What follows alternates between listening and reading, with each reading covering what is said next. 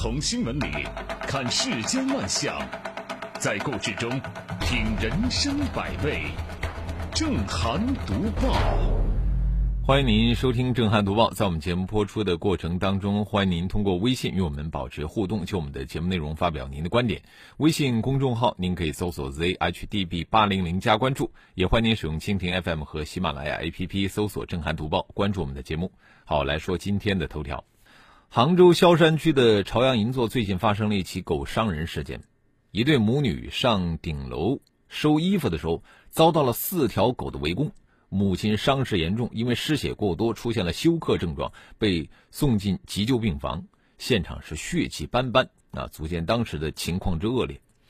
七月一号上午呢，萧山城管派人进入这个进行入户调查。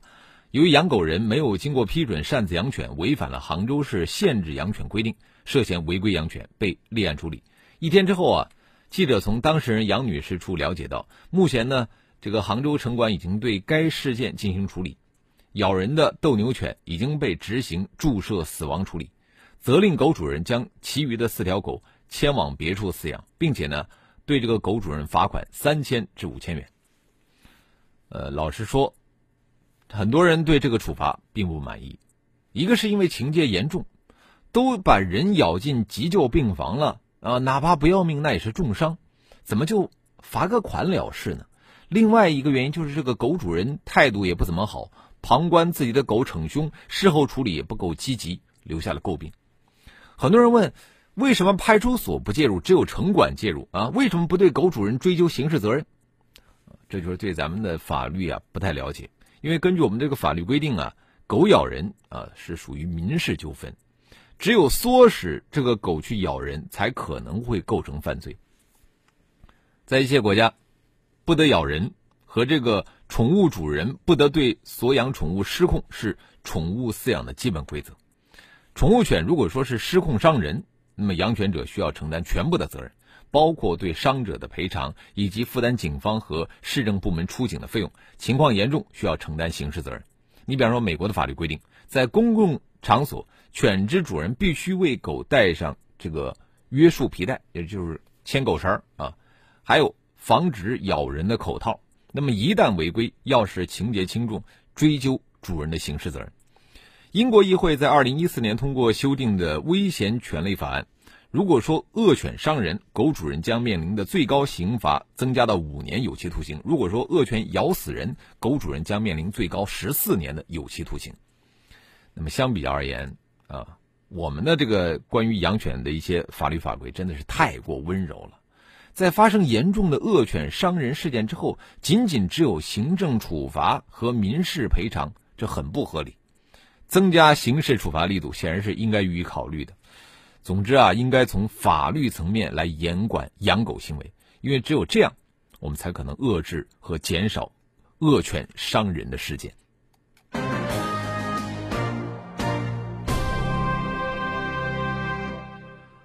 说了恶犬伤人事件，我们接着再来说的是羞辱人的事件。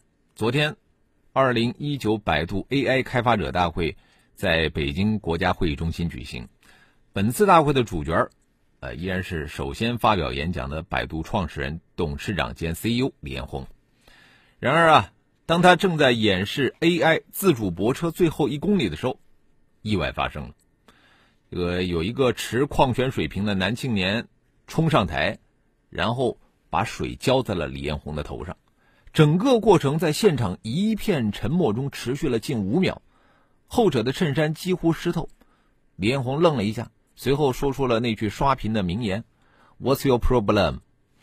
这个事情发生的太突然了，联想到百度和李彦宏过去这段时间一系列的作为和遭遇，啊，这个泼水事件呢，似乎显得有迹可循。呃，是这个短视频在网上发酵之后啊，激荡的舆情真实的反映出了部分群众一以贯之的厌恶心理，啊，叫好的、调侃的、啊，质疑作秀的声音是悉数登场。有人甚至以此发明了一个新词语，叫做“红颜祸水”，啊，李彦宏的红，这个也颜呢是这个颜色的颜啊，获获得的获，叫红颜祸水。据了解啊，事发前这个泼水者呢，他曾经通过自己的社交媒体账号在网上直播准备过程，从入场到准备上台，这显然都是有所预谋的。而且呢，根据他在社交媒体的说法，他泼水的直接目的似乎就是想看一看，如果我浇李彦宏一脑袋水，会是什么后果。但说实话他的这种行为真的配不上夸耀，更应该引起我们所有人的警惕和质询。原因很简单，就一方面，我们在公开场合侮辱他人，这是违背基本公序良俗的行为；另外一方面，谁都有避免和抵制这种行为的权利，李彦宏也不例外。如果说你想给李彦宏提意见或者表达抗议，你有很多种方式，但是如果说选择公开羞辱，那肯定是错的。群体性的鼓励，更是在为这种形式逻辑的蔓延滋长煽风点火。如果说我们一味的沉湎在泼水式的报复，或者说对这种报复行为的回味当中，那么一系列成本只需要一两块钱的羞辱方式，就可能会出现在我们任何一个人的身上。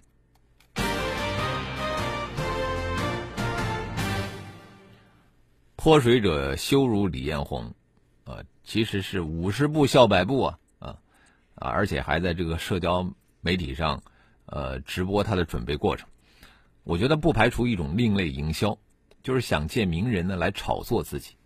我继续说的这位在社交媒体上晒自己的丈夫，结果呢，她的丈夫被停职调查。近日，有网友爆料称，一名自称是青岛大学附属医院医生李某某的妻子在网上发文。晒丈夫所收患者送的水果、水产等礼物，并称为了泄私愤给出租车司机做全身体检，还强调自己体验以往啊体检以往都是插队的。昨天上午，这个青岛大学附属医院呃反馈说，目前网民反映的李姓医生已经第一时间被停职，正在接受调查。那么昨天上午呢，青岛卫健委回应，已经就此事介入调查，将根据最终的调查结果依法依规严肃处理。涉事的医生如果说有违纪违规，啊，不遵守职业道德的行为，居然成为他妻子炫耀优越感的资本，还有什么丈夫宰人但不宰穷人的做法，居然能够让这位妻子感受到其丈夫的伟岸，感到一束闪耀的光芒照在他身上。根据这个李某某妻子网文所示，李某某曾经通过过度诊疗，对他认为不讲理的人，比方说出租车司机，痛下杀手。患者本来只需要拍一个部位的 CT，而他就多开几个部位，让人做全身检查。其出手稳准狠，宰的人家一个月只能吃大白菜。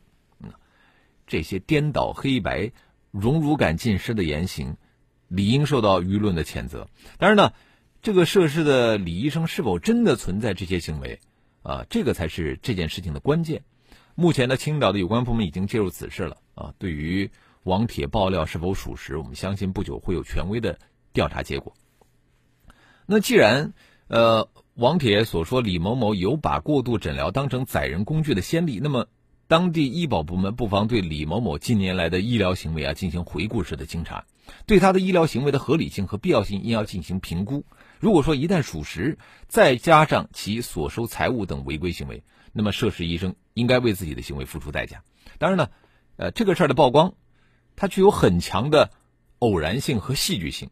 啊，毕竟不是每一个收受患者礼物的，或者说过度呃诊疗的医生都有一个爱炫耀的妻子。啊，这也提醒咱们的相关部门。对于医疗行风建设，一该一定要常抓不懈啊！要探索把这个监管前置举一反三啊，要做好一个提前的预防工作，将所有的医疗行为啊都纳入到有效监管的视野之中。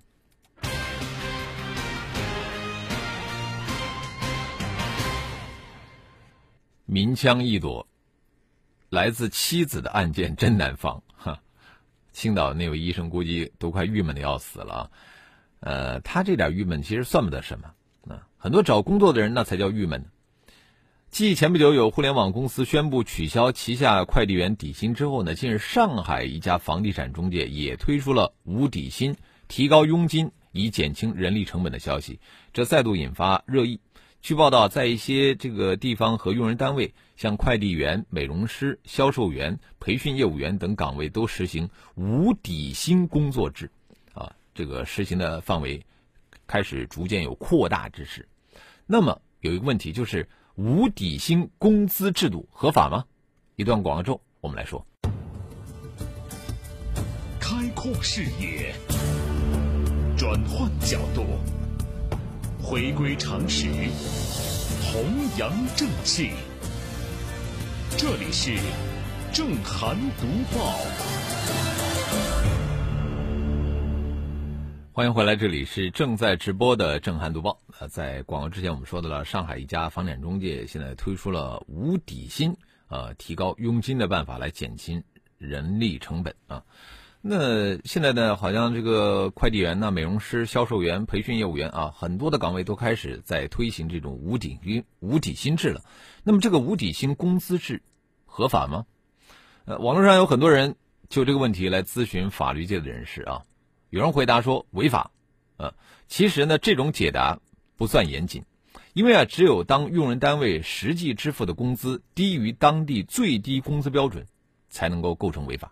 呃，如果说实行无底薪工作工资制的这个用人单位每个月给员工的提成没有低于当地的最低工资标准，那么他就没有违反现行的法律。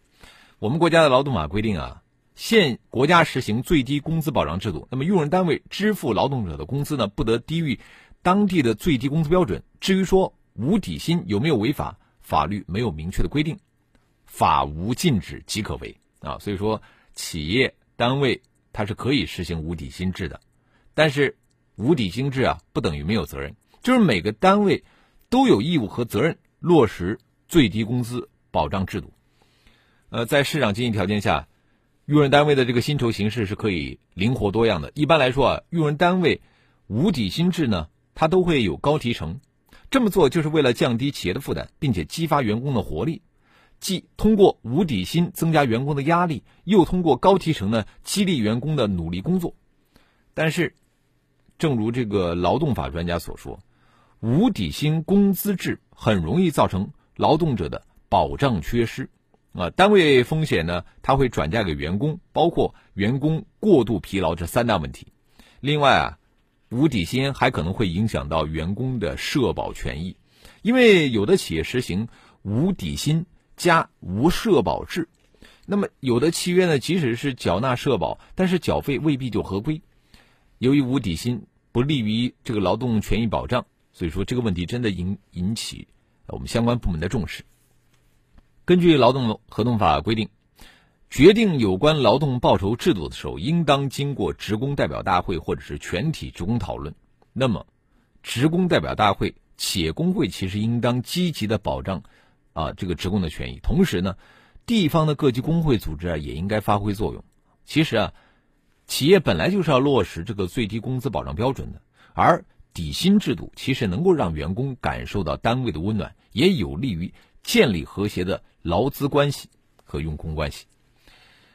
好，接着我们来看一看微信平台啊，在微信平台上，古风说，孩子一辈子的阴影，人格有可能会出现畸形。一定要重判重罚。嗯，上善若水说划重点，都不是处女膜撕裂，是阴道撕裂。孩子伤成这样了，警方定义是猥亵而不是强奸，表示疑问。荷叶飘摇说猥亵一般是五年刑期以下啊，强奸幼女规定是十年以上。呃，希望这个事儿真的是要调查清楚。开房带着女童只是为了猥亵吗？木子李，他说实在看不下去了，呃，人打死金毛狗，马上刑拘；大型犬咬人致重伤，狗主人却只需要罚款了事，难道只有狗权没有人权吗？这个问的非常的尖锐啊！呃，宁静致远，他说李彦宏换成我，我也直接丢鞋过去，百度上都是虚假广告，可恶至极。这丢鞋要是砸着人了，其实也是涉嫌这个。违法对不对？闭上眼睛看世界说，正是因为相关法律管不了，相关部门管不了，才使得养狗的人可以轻描淡写的来依据管不了，不知道狗还要咬伤多少人，咱们的法律和相关部门才会动真格的。一团和气说，那李医生的作为很好的诠释了两大职业中有很多的魔鬼，太可怕了。凯斯们说，新城控股的这个老总问题，老百姓看到了犯罪的链条，那么警方在干什么啊？呃，需要详加调查。呃，麦苗说，美国和狗有关的法律有三吠法规定，居民区内这个犬吠连续超过三声，狗主人就要受到罚款的处罚。呃，这是一个基本原则。而恶犬法里面，只要狗咬伤了人，不管主人有没有过错，都要承担法律责任。三弟说，看这个视频的时候啊，心里一惊，生怕是什么强酸之类的。呃，这个李百度都没怎么躲，估计是蒙圈了。以后这类会议要加强安保，啊，确实如此啊。土豆说，呃，按说他应该本能反抗，既然不推开，也不骂人，呃，而是静静的让对方道完，觉得有些不合乎常识。啊，好，我们也欢迎更多的朋友可以就我们的节目内容来发表您的观点。微信公众号您可以搜索 zhdb 八零零加关注。在节目的最后，我们要来说一说这个榜爷啊。近日呢，山东济南开展不文明行为夏季集中整治，对包括赤膊光膀啊、拖鞋亮脚、随意暴露等带有夏季性特征的不文明行为说不。有一些经过劝阻不听的行为，或者是高发易发的不文明行为，则会被曝光。记者查询看到，除了济南之外，天津、沈阳等全国多地都出台了措施整治光膀子的行为。呃，天津规定，在公共场场所赤膊。拒不改正的，处五十元以上两百元以下罚款。整治这个赤膊光膀，呃，几乎是每个夏天的一个保留项目啊。今年同样如此。和这个燥热天气相生相伴的呀，呃，就是那些赤膊上身的男人们啊。他们尽管露出的不是八块腹肌，而是一坨肚腩，但是却总是那么的骄傲自豪。所以说，人们就把他们称为“膀爷”。那么，尽管在官方口径当中呢。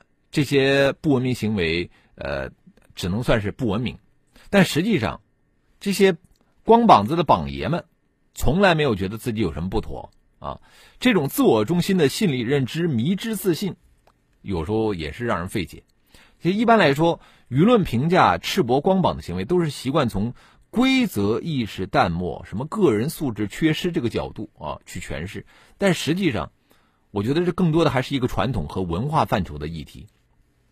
这些光膀子的膀爷们呢，觉得自己赤裸上身的做法很惬意，很闷，很男人啊。在我们这个社会里边，某些男性一贯是自负而且傲娇的，他们活在自己的世界里边，只顾自己爽，从来不管别人的眼光。那说到榜爷，其实他和玩主啊、老炮啊这些概念是具有高度的基因一致性，那就是把没正形啊当成有范儿。凭着一股爱谁谁的劲头呢，横冲直撞，啊，非常呃习惯于那种粗粝的痞气的社会人的派头。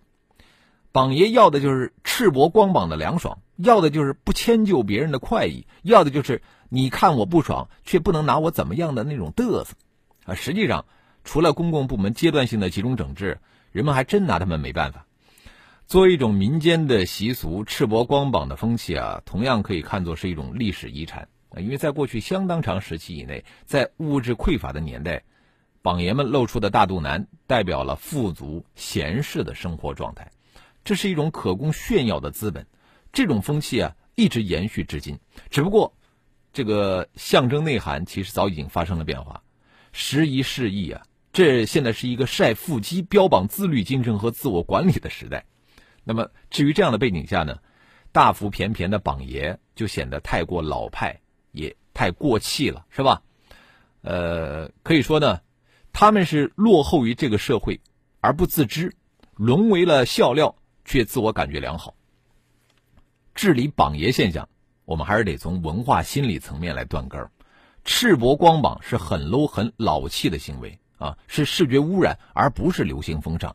只有把这个观念深入人心了，才可能让夏天肥腻的男人们穿上。脱掉的上衣。